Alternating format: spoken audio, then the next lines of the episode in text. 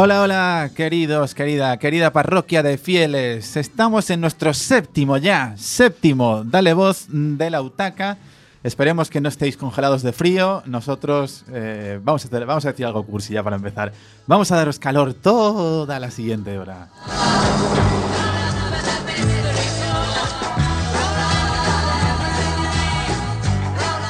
Os habla el señor Lobo, un programa más con el gran Niceto González en la técnica, que hoy sí que va a volver a sus viejos tiempos y va a estar completamente pluriempleado. Porque bueno, bueno, eso ya os lo diremos cuando lleguemos al sumario.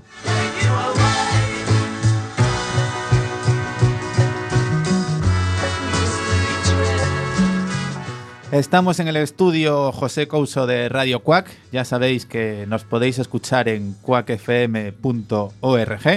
Allí tenéis podcast y nos podéis escuchar ahora mismo online.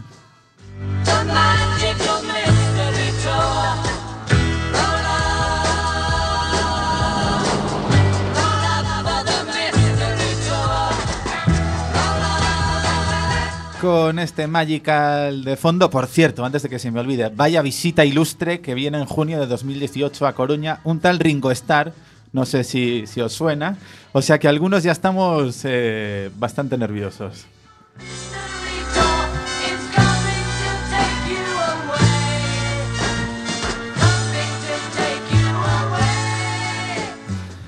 Arrancamos hoy también con muchísimas novedades, así que cada cosa a su tiempo. De momento, bienvenidos a bordo.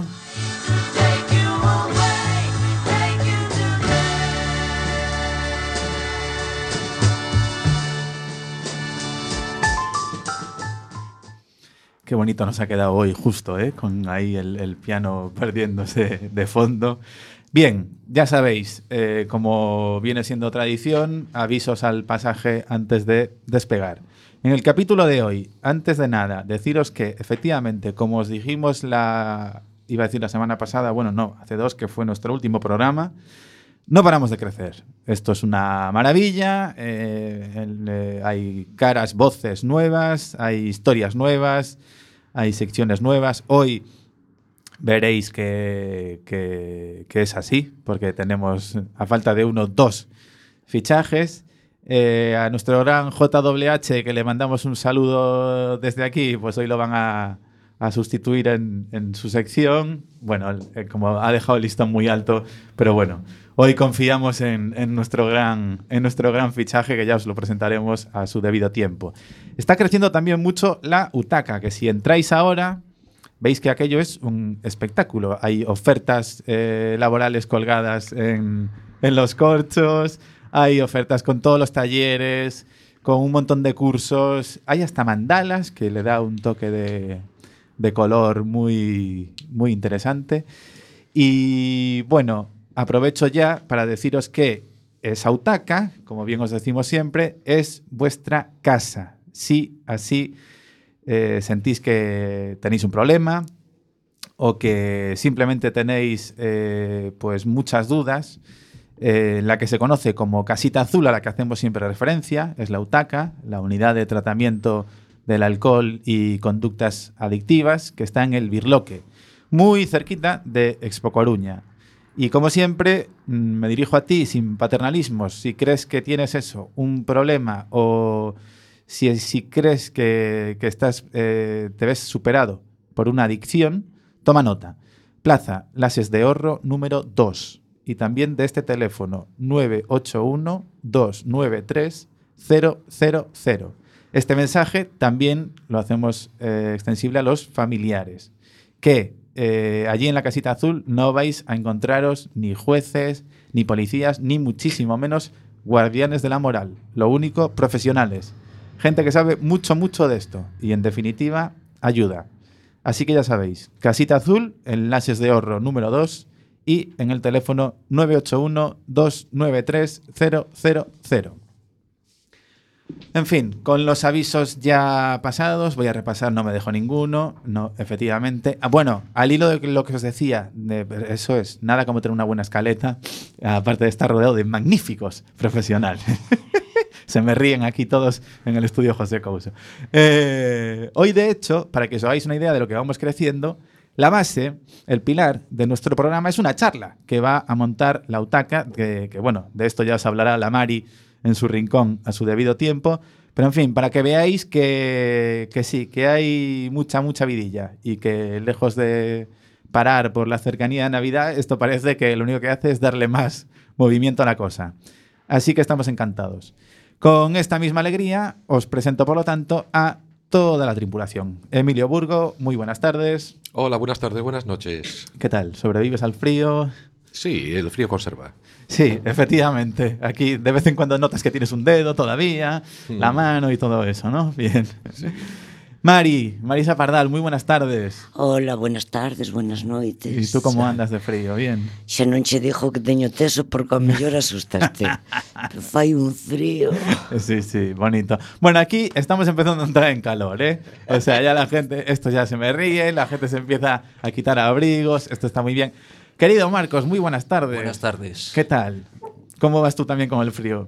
Congelado. Congelado, ¿no? Sí, aquí. Te iba a decir, tú debutas, pero no, tú ya habías estado aquí con nosotros en Sí. el, Sí, en sí, el, en el José Couso, o sea que ya eres un ilustre, ilustre colaborador más de este Dale Voz. Sí. Pero bueno, ya os diremos ahora en sumario qué va a hacer Marcos eh, exactamente hoy. Os anticipo que no os lo podéis perder. Igual que tampoco os podéis perder el debut de JRR, perdón, que ya me iba a la JWH, como nuestro querido Javi, que hoy descansa y le ha pasado el testigo para su sección de Eres Música a JWR. Muy buenas tardes. Hola, buenas tardes, ¿qué tal? ¿Qué tal? No te dejes impresionar porque, bueno, el JWH es un crack, pero Sí. ya, ya te dio todas las sus bendiciones, o Sí, sea la, que... verdad, la verdad que el listón es alto, pero bueno, se hará lo que se pueda. Bueno, hombre, que será mucho y muy bueno. Dicho lo cual, y presentada toda la tripulación, vámonos ya con el sumario para lo que os vais a encontrar en el Dale Voz de hoy. Hey, I'm in love. My Hoy vamos a meter en un jardín, efectivamente, al gran Niceto González, que es nuestro técnico, pero como bien sabéis, también es psicólogo clínico de la UTACA. ¿Por qué? Bueno, pues eh, su visita, eh, nos sobran los motivos para entrevistarlo, pero la Mari ya os va a hablar eh, de una charla que vamos a organizar y vamos a focalizar por ahí el tema, aunque por supuesto estamos abiertos a todo tipo de preguntas que le planteamos siempre en nuestra mesa abierta.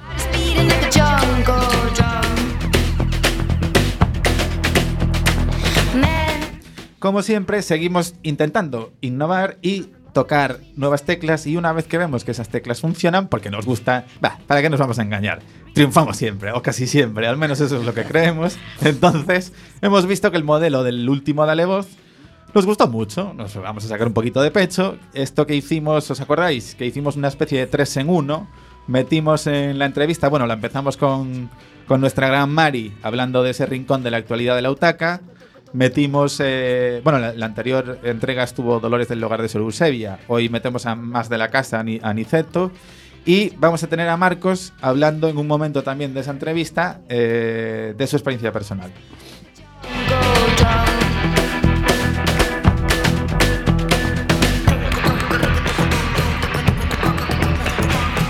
Los que ya os sabéis de memoria nuestras secciones, que esperemos que seáis el 100% de todos los que nos estáis escuchando, si no, si nos ponemos así muy tal, el 99,9 os dejamos.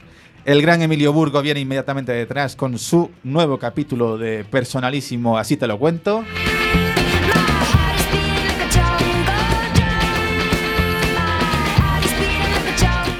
JWR. Bueno, si hoy te digo H alguna vez, espero que me perdones porque sigo con el chip allí de tal, porque además tenéis los dos un nombre artístico tan parecido, pero en fin, que lo digo simplemente JWR, que es el que va a tomar el testigo de JWH en Eres Música.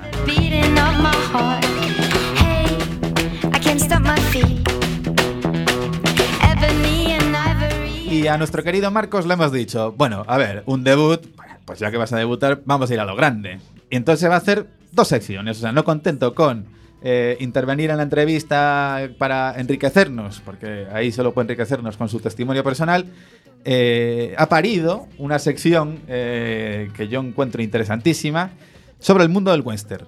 Estamos hablando de novelas y de pelis de clasicazos del oeste que os lo traerá así en una sección que se llama El Western.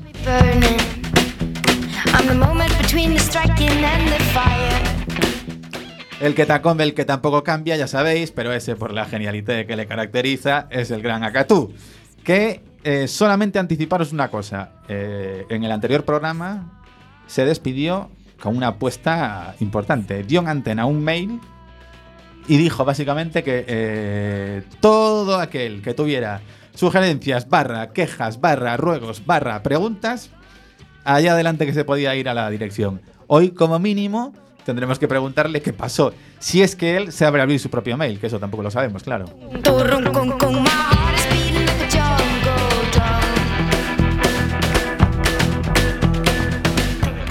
No nos queda ya nada más que, con el boss de fondo, meter en nuestro jardín secreto de hoy a Niceto González, psicólogo clínico de la UTACA, y nuestro querido técnico también, pluriempleado.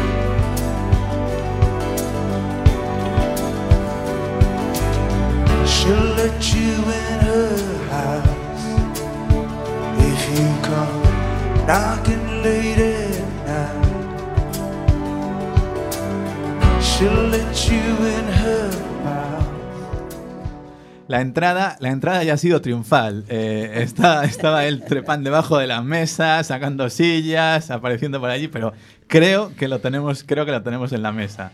Muy buenas tardes, querido Niceto, antes de nada. Hola, buenas tardes. Qué, qué- qué- qué bonito y qué raro eh, se me hace verte aquí dentro, a través de, no como siempre a través del cristal, sino en la pecera aquí. Es como que de repente con una con 10 centímetros de pared has atravesado los 10 kilómetros que parece que no se van.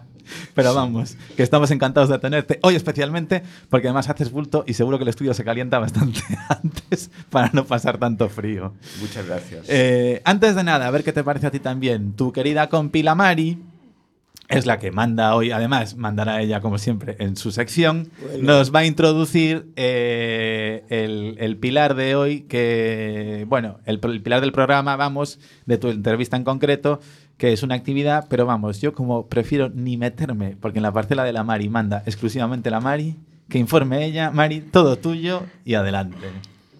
Ola, hoxe vou vos a dar outra mm, outra ofertiña, como decía o meu director. Entonces, vou, van, vou arrancar ca miña sección. Esta é es.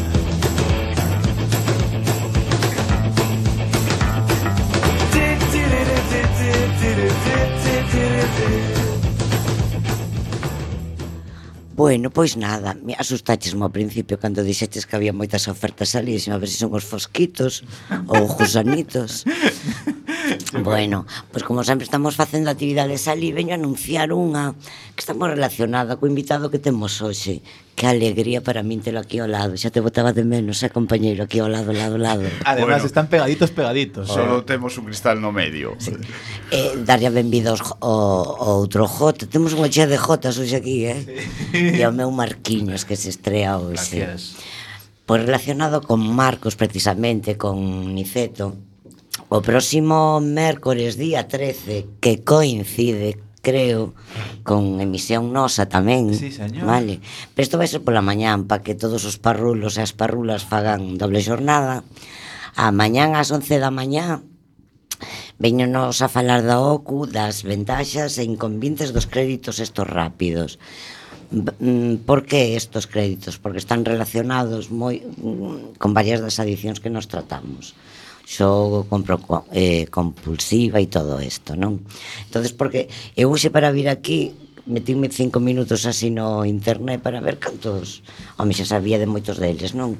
Pero cantos tipos de empresas, por chamarlle de alguna maneira, hai relacionado cos créditos rápidos, en menos de dous minutos encontrei 15. Que bueno, Bonga, cofibis, de Telén... Bueno, unha pasada. E, claro, anuncianse dunha maneira de hasta 7.000 sin explicacións. Rápido e sencillo el dinero en tu bolsillo. Sin papeleos e sin nóminas. Entra e ahorra. Rápido e en minutos. É unha pasada. entonces claro, así é moi fácil pedir cuartos. Cando estamos moi necesitados non valoramos as consecuencias que veñen despois.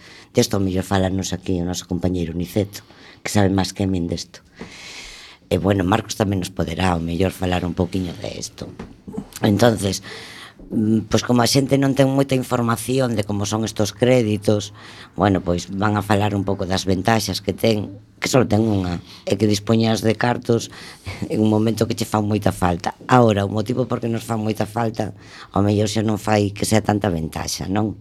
Os requisitos que piden é que teñas entre 18 e 80 anos, la madre de Dios, ¿no? Todo el mundo que residas en España.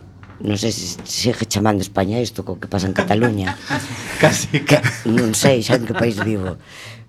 Que teñas unha cuenta bancaria nacional, non sirve de Galicia, ten que ser nacional. Ou se Galicia é nacional tamén, unha cuenta de unha arroba, como lle chaman os pequenos, non? Un correo electrónico, un número de teléfono móvil, non un móvil, un número de, de teléfono o que les crei, crean que che poidan chamar. E máis o carné de identidade lóxicamente en regla. Con estos requisitos que temos todo o mundo, todo o mundo teñamos traballo ou non estemos en prisión ou fora ou viaxemos al uno ou non, pois todo o mundo ten acceso. Aí les dalles igual como poidan controlar porque xa logo está tamén o que o, o ASNEF que é a Asociación Nacional de Establecimientos Financieros de Crédito.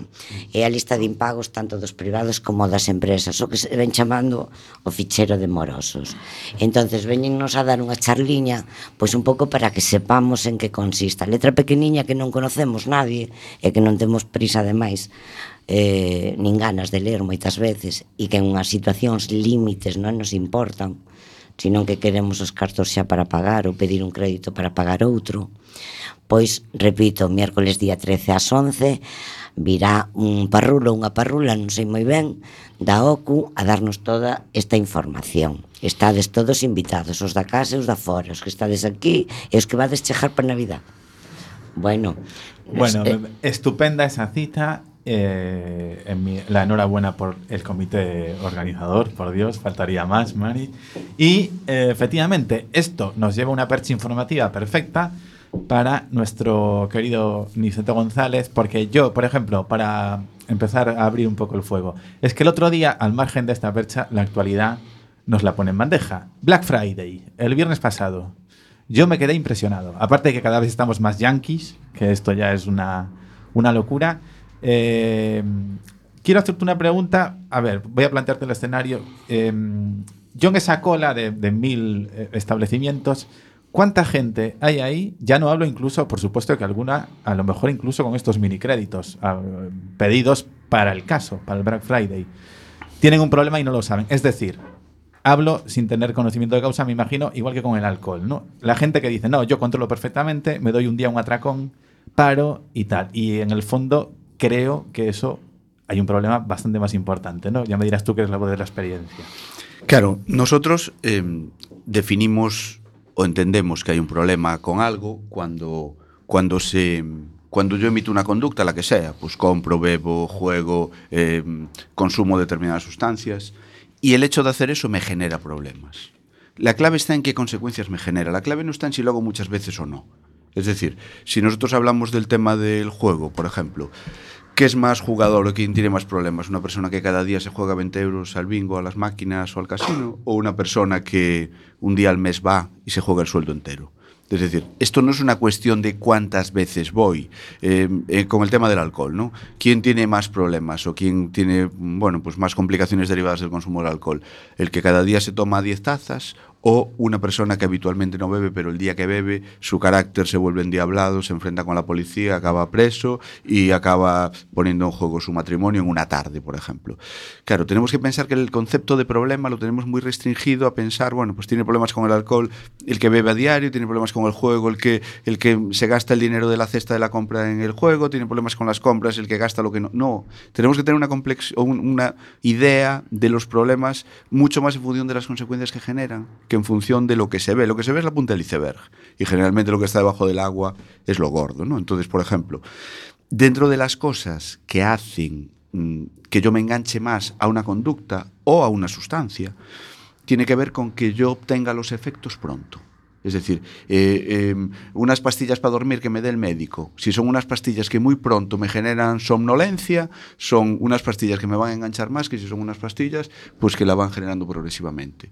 Dentro de las sustancias, pues lo mismo. Eh, la cocaína, que es una sustancia que genera el efecto rápido, que tiene una punta muy prontito, pues es una sustancia que a nivel psicológico, ya no a nivel físico, es muy adictiva porque uno se queda enganchado de esa sensación rápida y pronto.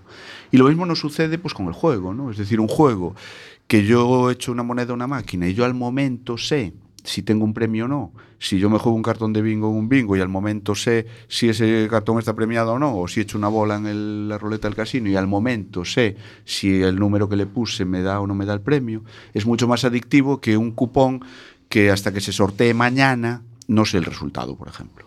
Entonces, yo ahí es donde veo mucho el peligro de estos créditos fáciles, de este acceso fácil al dinero, en el sentido de que si yo estoy metido en una dinámica de este tipo, en el que pues ya estoy a lo mejor atrapado por algún tipo de conducta adictiva, legal o ilegal, si encima tengo la manera de abastecerme o de, o de intentar recuperarme de los problemas que esa propia conducta me genera por medio de generarme más problemas consiguiendo dinero fácil, donde encima me lo ponen en rima, ¿no? Decía Marisa, sencillo y no sé qué para tu bolsillo, ¿no? Digo, joder, es que no me puedo negar, si encima me, me- me lo dicen en verso, es que hay que hacerlo, ¿no? Si no lo hago soy tonto, joder, ¿cómo me voy a arriesgar a, a- a que mi mujer se dé cuenta, mi marido, mi pareja eh, o lo que sea, ¿no? Entonces consigo este dinero, tapo un hueco, claro, y bueno, ya está la espiral, ya está la espiral montada, ¿no?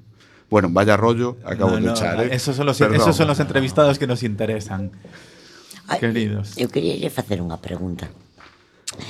É unha cuestión de sexo isto do, do xogo. Xogan máis os homes que as mulleres ou os xogos ou as compras eu mismo da igual o sexo que teñan. Bueno, home, eu creo que a prevalencia, polo menos os estudios epidemiolóxicos, din, bueno, vamos a falar en palabras así menos técnicas, non de prevalencia nin de nada. Pois no tema do xogo, por exemplo, parece que hai un número maior de homes que xogan que de mulleres en bruto pero cando se ve en algúns xogos en particulares sí que as prevalencias disminuyen, non? É dicir, pois no tema do bingo, pois probablemente haxa máis mulleres que homes, é dicir, se se desmenuza un poquiño, varía un poquiño o tema de género.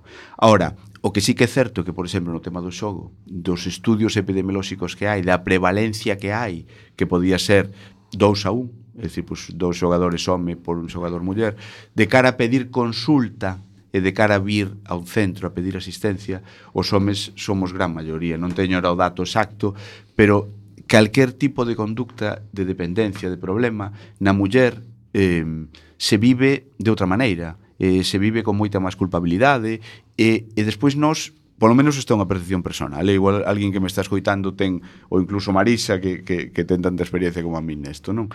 Eh, eu teño a sensación de que cando ven unha parella e o que xoga, o que bebe, o que ten problemas coas compras, o que ten problemas co que sexa, el, ela, generalmente ten unha actitude moi de axuda, é moi de é moi boa persoa, pero cando bebe non hai quen pode estar con el, é moi bon, pero non pode ter cartos no bolsillo, hai que intentar axudalo, a ver se si podemos, é dicir, generalmente eu percibo un espírito grande de axuda, de colaboración, de tirar, non? Mentres que cando é ao revés, cando a que ten o problema é ela, eh? actitude totalmente contraria. Os homes somos moi cabróns nesto, non? É dicir, que cando, cando é a cousa así, os homes somos de esta tía la voy a encerrar en casa, joder, non la voy a dejar salir, yo non le doy un puto duro, non le dejo tocar nada, boa, esta non sale ni de coña, ya me lo prometió 200 veces. É dicir, que nós, eh, é dicir, teríamos que facerlle, non sei, pois ao lado do obelisco tal, unha estatua pois a todas as mulleres que sufren un montón de cousas, porque eu creo que nós como xénero, eh, sin entrar en particularidades, que logo hai persoas como os que estamos aquí que somos moi bons, eh, e bueno, e non Bueno, ti fala, ti fala por ti. Nunca faríamos nada desto de ni nada, pero pero en general como xénero, elas eh, aguantan moitísimo máis e tiran moito máis das relacións que nós. Nós somos moito máis de si, si ven pa diante, si non corto, punto, e xa está. Non? Hola, Aniceto, buenas noches. Buenas noches. Mi pregunta es, mm, en la casita azul, mm, por el tema que estamos tratando hoy, se dice que se pueden pedir créditos pues para puro consumismo, lo que es todo adictivo como juego, alcohol, etcétera. Por compra, alguien que tenga esa adicción a las compras, ¿ha llegado alguien? ¿Te ha caído alguien en las manos? Sí, nosotros tenemos ya desde hace bastantes años mm, bastantes pacientes. En este caso sí que son casi, casi, tendría que reevaluar bien, pero sí que son casi una mayoría mujeres. ¿eh? Sí que son casi una mayoría mujeres. Y la verdad es que son situaciones muy, muy dramáticas, porque el impulso por comprar, el impulso por eh, desconectar de historias de la vida por medio del acto, de la compra, de la búsqueda, del, revolver, el, el entrar en el ordenador con el Black Friday, ver qué ofertas hay, el ir a los sitios. Quiero decir que todo eso llega a ocupar un papel como muy reforzador en principio, pero acaba generando un coste muy grande, pues porque generalmente se gasta más de lo que se puede gastar. Generalmente, como yo puedo tener una dependencia legal o ilegal, ¿no? Pero eso no quiere decir que sea tonto. Yo soy el primero o la primera que sé que, joder, no tiene ningún sentido que me compre otra cartera cuando tengo cinco. Entonces la tengo que esconder o la tengo que regalar. Entonces en casa aparecen regalos, cosas sin abrir. Entonces esto genera problemas de pareja. Entonces esto genera la posibilidad de conseguir dinero para pagar esto porque si se enteran en mi casa me van a matar. Es decir, que esto al final acaba siendo un problema, ¿no?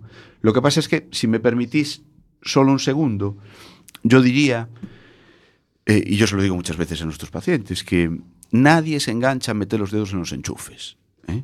Cuando alguien mete los dedos en un enchufe y le pegan un trayazo, generalmente no los vuelve a meter, excepto, bueno, ya sería una patología muy complicada, ¿no? Y, y se le quedaría el pelo muy rizo de tanto, de tanto voltio o vatio, no sé lo que va por ahí.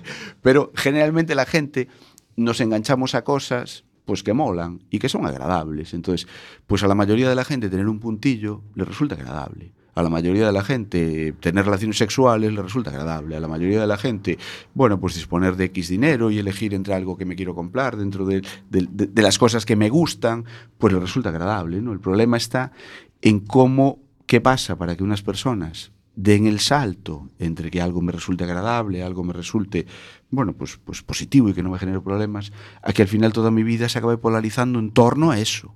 Ese es el problema real. Como acabo poniendo en tela de juicio mis relaciones de pareja, mis relaciones de familia, mis amistades, mi economía, mi trabajo o, mi libertad, ¿no? Yo voy todas las semanas al CIS, a la cárcel, y, yo veo todas las semanas gente que cometió delitos bajo la influencia del alcohol. Entonces, quiero decir, mucha de esa gente está allí, eh, a ver cómo lo digo, vale, porque han cometido un delito, sin duda, si no, no estarían allí, porque lo han repetido muchas veces, también sin duda, ¿no? Pero si no estuvieran bajo los efectos del alcohol, probablemente funcionarían de otra manera. Es decir, no son a lo mejor grandes personalidades delictivas, ni son grandes delincuentes en el sentido clásico, sino que son gente que bajo los efectos de una sustancia, como en este caso el alcohol, bueno, pues lo que estaba para arriba se pone para abajo, lo que estaba de un lado se pone para otro y acaban haciendo cosas de las que se arrepienten, pues un montón de años. Hola, Niceto. Hombre, Ahí bien, ahí bien. hombre, ya, ya estamos todos. Sí. Es que lo que te acaba de preguntar es el Emilio, ¿no sabes? ¿Qué te dijo de esto? Bueno, te dijo eh, de eso. Te dice, mira, eh, lo, de, lo, de, lo de las compras y todo. También se atienden allí a menores. Porque se me- seguro que hay gente que yo conozco en el barrio allí, que le chuleó la tarjeta a la madre y venga, bimba, bimba, y empezó a comprar de todo. Bueno, esta es una pregunta mm, bastante delicada de responder. ¿eh?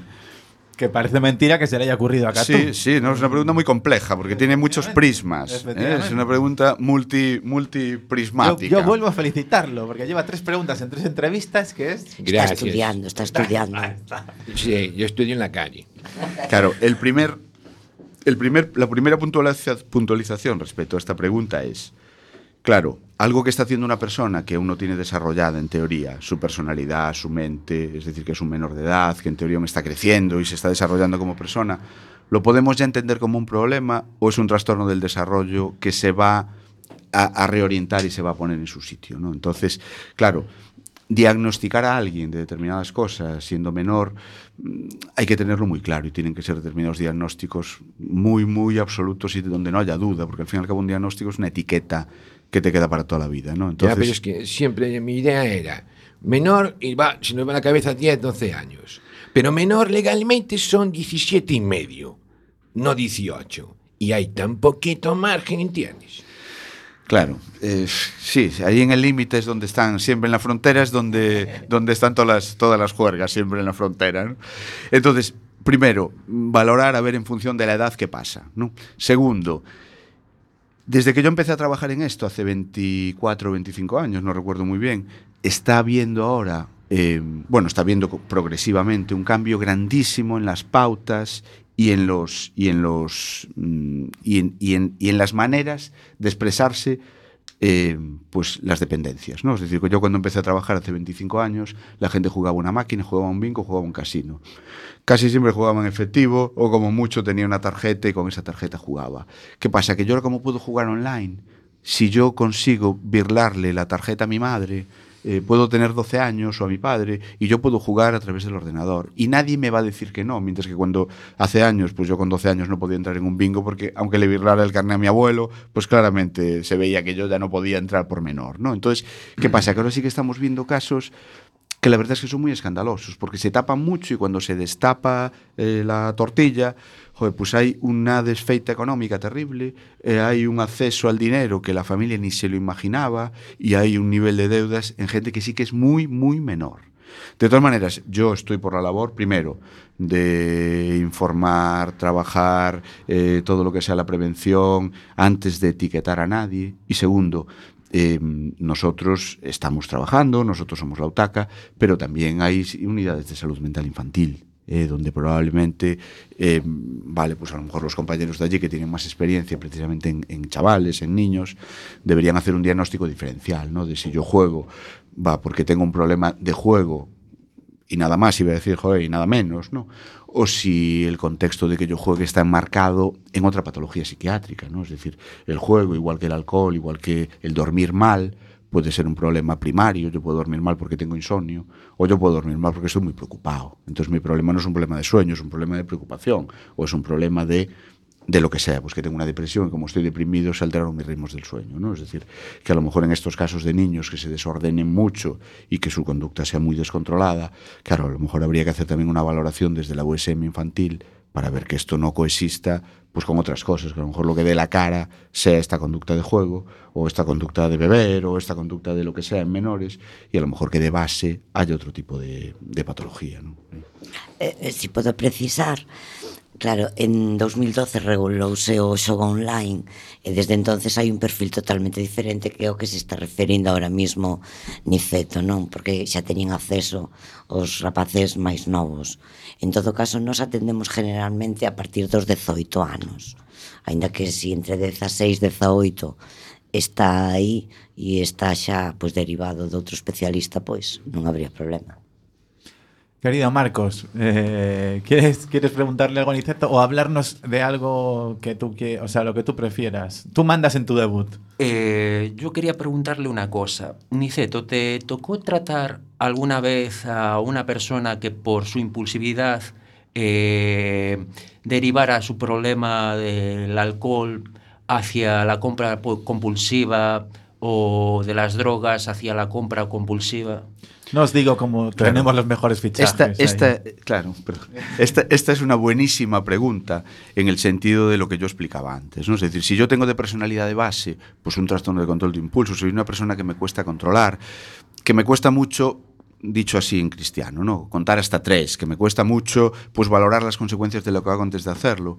Claro, yo tengo muchísimas probabilidades de poder tener problemas con un montón de conductas, con el juego, con las sustancias, con el alcohol. Que tienes que contar hasta 100, como es mi Sí, caso. sí, claro. Y, y ya digo hasta tres o hasta 100, ¿no? Entonces, ¿qué pasa?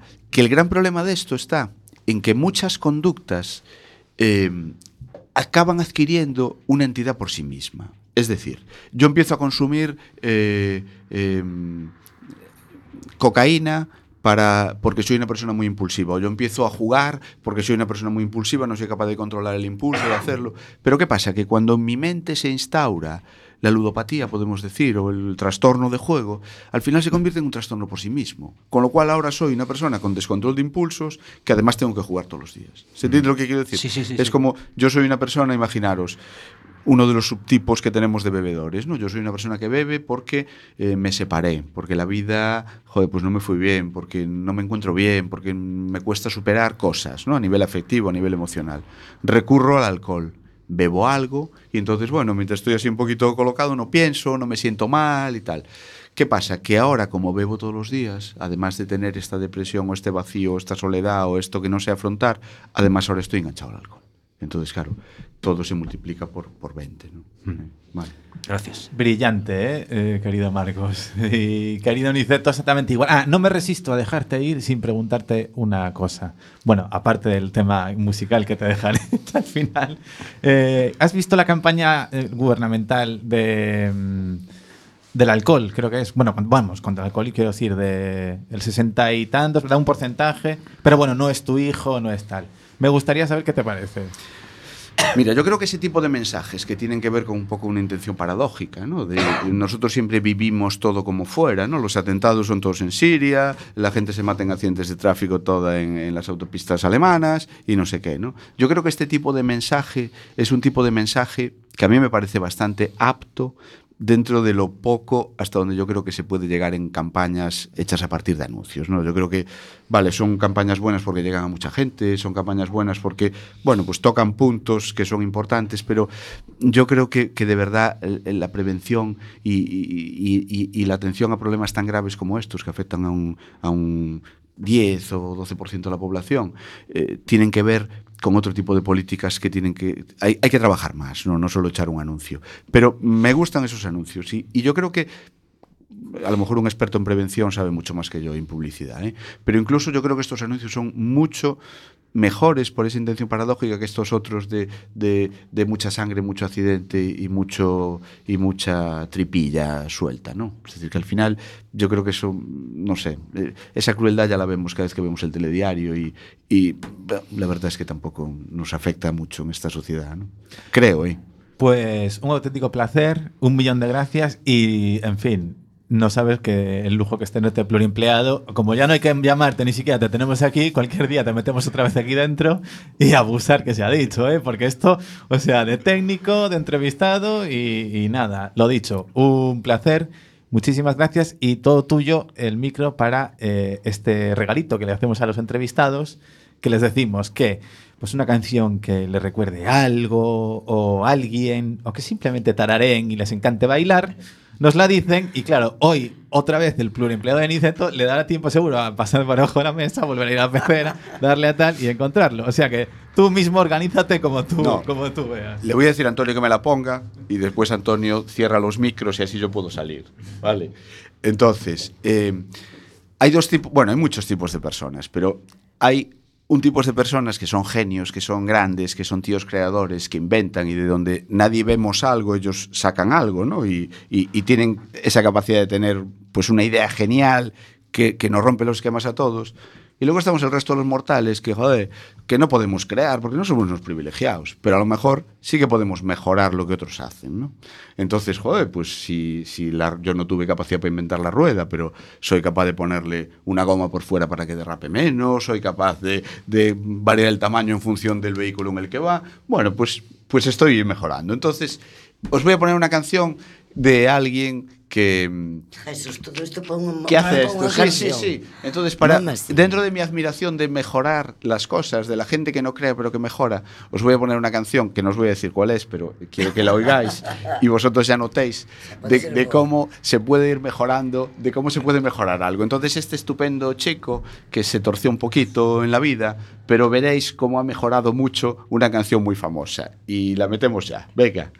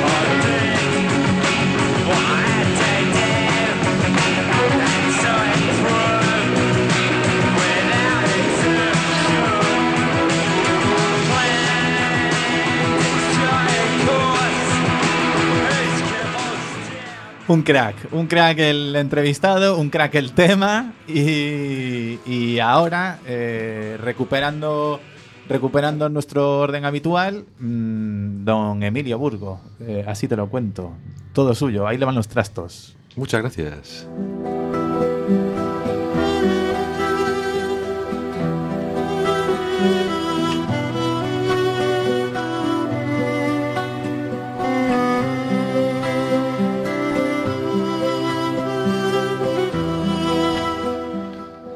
A veces no sabemos valorar lo que tenemos.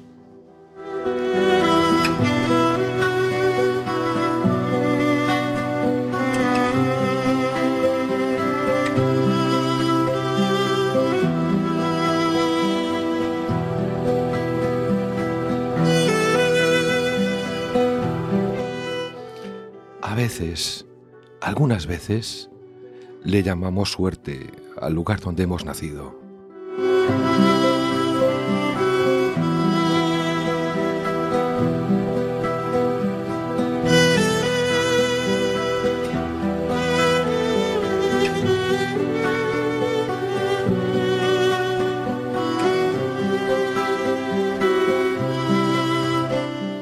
Y a veces, pero solo a veces, valoramos lo que tenemos y lo que nos dan.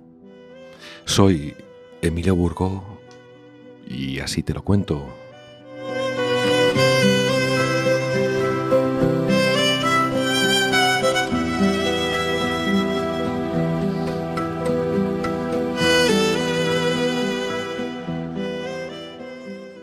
Lolo nació en una familia de siete hermanos. Moses también. La madre de Lolo tuvo un parto difícil, pero gracias a la ayuda médica nació sin problema.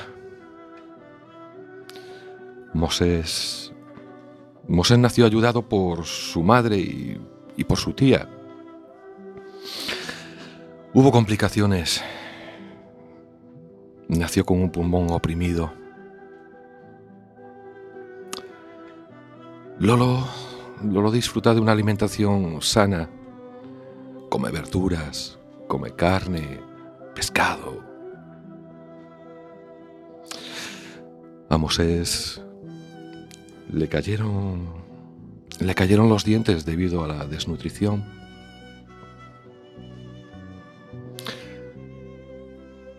La comida preferida de Lolo es el pollo y el jamón.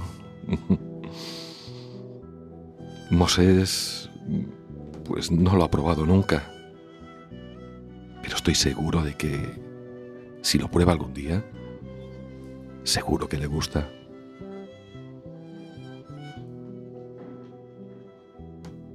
Lolo tiene un abriguito de cuadros para esos días de frío como el de hoy. No tiene necesidad de ropa.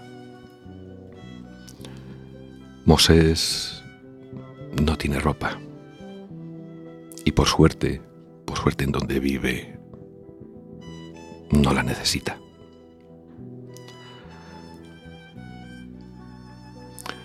Lolo sale de casa para ir al parque, dar un paseo y, recibir los mimos de, de todo el mundo. Moses está siempre fuera de casa.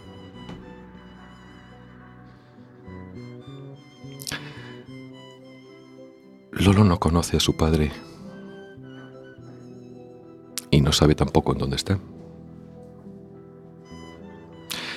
Mosés tampoco conoce al suyo, aunque sabe que un día se fue a la guerra sin saber contra quién lucha.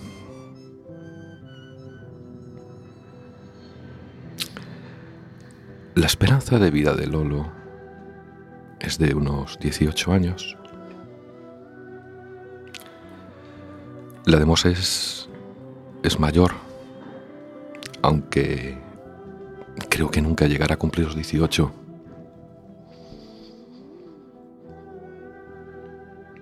Lolo nunca irá al colegio, no aprenderá a escribir ni a leer. voses tampouco. Y os diré, Lolo es un bulldog francés. Y Mosés es un pobre niño africano.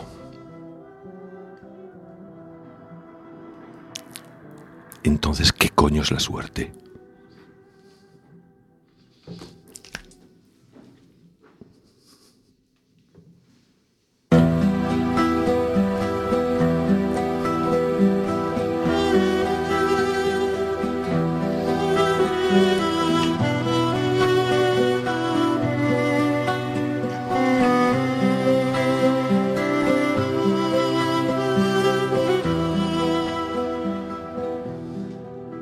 Muy, muy bonitas, ¿eh? De las que le dejan a uno pensando. Y, y ahora, qué mejor calentamiento que el señor Don Marcos, todo, todo suyo. Inauguramos sección con el western.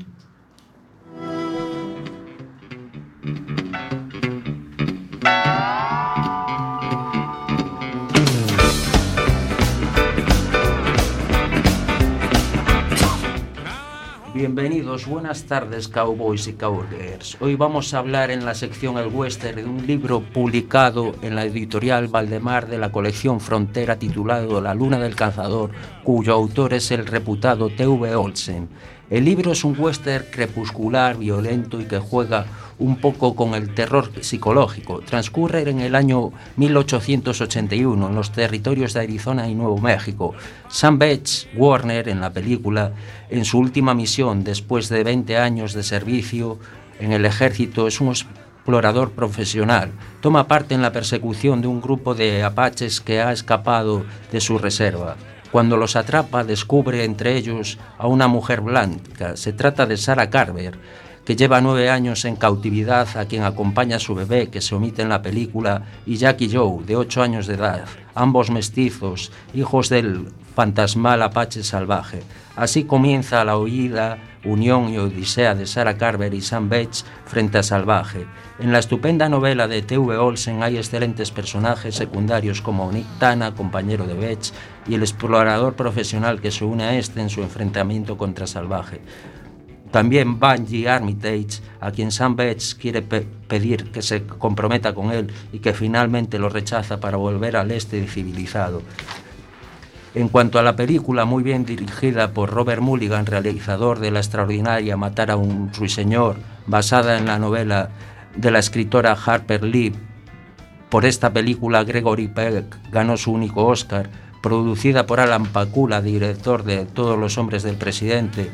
El año de producción del film es de 1969. Su título original es The Stalking Moon, traducida en España como La noche de los gigantes protagonizada por el gran Gregory Peck, qué decir de él, uno de los diez grandes del género y de los grandes del Hollywood dorado. En el papel de Sarah Carver era Eva Marie Saint, coprotagonista junto a Cary Grande con La muerte en los talones, contenida y soberbia, como Nick Tana, Robert Foster, recuperado por el buen cine por Tarantino en Jackie Brown. Este es el trío de protagonistas de un estupendo western que se basa en un 90% en el libro de T.V. Olsen, aparte de ser un western crepuscular y violento. Con el terror psicológico podría calificarse de espectral o fantasmal por las tensas esperas, la dureza de sus imágenes y el personaje de salvaje que no aparece hasta los últimos 15 minutos de la película.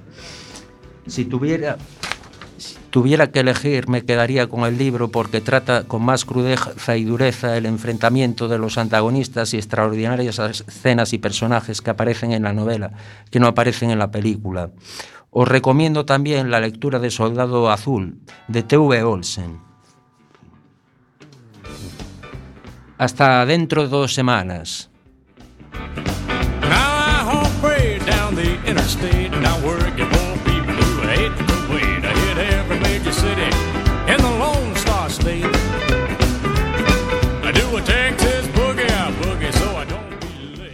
Me da a mí que nos lo vamos a pasar genial con esta sección del western. O sea que un enorme debut, querido Marcos. Gracias. Y como esto va de debut, aquí el amigo JWR, R, que no H, nos viene a ocupar el eh, lugar hoy de JWH en Eres Música. Así que bienvenido y otra vez bienvenido a tu parcela y a tu Eres Música. Hola, buenas tardes. Muchas gracias por la oportunidad de intervenir en este, en este programa, en especial a JWH por poder colaborar con él en el espacio Eres Música. Eh, hoy voy a hablar de un artista que fue uno de los eh, más conocidos guitarristas de blues en los años 80, que es Stevie Ray Vaughan Eh, bueno, en los años 80, hacia finales de los años 80, eh, eh, se produjo un resurgir en la popularidad y el éxito comercial de, este estilo de música, del blues. Y este guitarrista fue uno de los, de, este- los impulsores de este, de este, de este resurgir, revival. Eh, Steve Vaughan, eh, originario de Texas, eh, tenía un estilo de blues eh, muy rockero, digamos, muy influenciado por los grandes del blues de los 50 y los 60, como Albert King, Freddie King, Muddy Waters, Buddy Guy, entre otros, y también por guitarristas de rock como Jimi Hendrix y de jazz como Kenny Barron. Hijo de padre alcohólico, mm, ya siendo un niño empezó a beber eh, cogiéndole las bebidas a su padre, Y después, eh, paulatinamente, fue iniciándose en el consumo de otro tipo de drogas. Se aficionó también muy joven a la música y comenzó a tocar la guitarra, influenciado por su hermano mayor, Jimmy, también músico de blues. Empezó a tocar, eh, a, a actuar en público cuando tenía 17 años, pasando por varios grupos hasta formar el suyo, eh, llamado Double Trouble, en 1978. Fue conocido internacionalmente a raíz de su actuación en el Festival de Jazz de Montreux en 1982. Eh, allí conoció eh, a Jackson Brown y a David Bowie. Eh, Jackson Brown se ofreció a, a que utilizaran su estudio privado para grabar su primer disco. Y David Bowie, eh, que estaba iniciando un- la grabación de un nuevo disco, le ofreció colaborar con él. Ese disco era Let's Dance, que fue un gran éxito en el año 1983, y él tocó la guitarra en varias canciones, entre ellas la canción que da el título al disco y China Girl, que también fue un gran éxito. Poco después, en ese mismo año, edita Stevie Ray Vaughan su primer disco, Texas Flood. Ya en el año 1986, eh, Stevie estaba completamente enganchado al alcohol y a la cocaína. Ese mismo año, en una gira europea, después de una actuación en Alemania, sufrió un colapso, por el que tuvo que ser hospitalizado y estuvo a punto de morir. Después de este incidente, comenzó su rehabilitación y permaneció sobrio hasta su triste y temprana muerte a los 35 años, 35 años en un accidente de helicóptero durante una gira con Eric Clapton en 1990. Su cuarto y último disco en estudio, en Step, se publicó pocos meses antes. Dijo Steve en aquel momento que el título se refería a que, y esto es una traducción libre, por fin estoy en sintonía con la vida, en sintonía conmigo, en sintonía con mi música. Que también, a su vez, era una, eh, esto de Step una referencia bastante directa al método de los 12 pasos, que tan populares en Estados Unidos, y que, que, por el que había pasado él para su rehabilitación. ¿no? Y bueno, pues eh, a continuación, sin más eh, detalles, eh, escucharemos de Steve Ray Vaughan y de su, de su primer disco, Texas Flood, la canción Pride and Joy.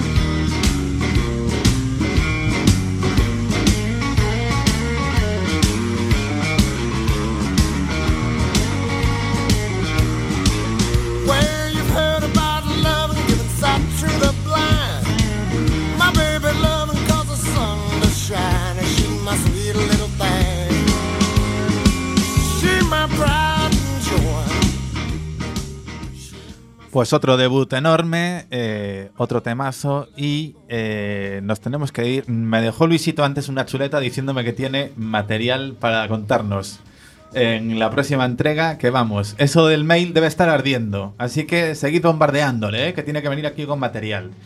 Y nosotros, bueno, lástima que terminó y hoy os dejamos una cita de Martin Luther King que decía que siempre es el momento apropiado para hacer lo que es correcto. Así que apliquémonos el cuento y recordaros también que el miércoles 13 a las 11 horas en la UTACA es la charla de las ventajas e inconvenientes de los créditos rápidos de la que os hablaba la Mari antes. Pocos avisos más, más que así, por supuesto. Ya si eso, en el próximo programa hablamos del botellón. Así que, chao, chao. Adiós amigo, goodbye my friend.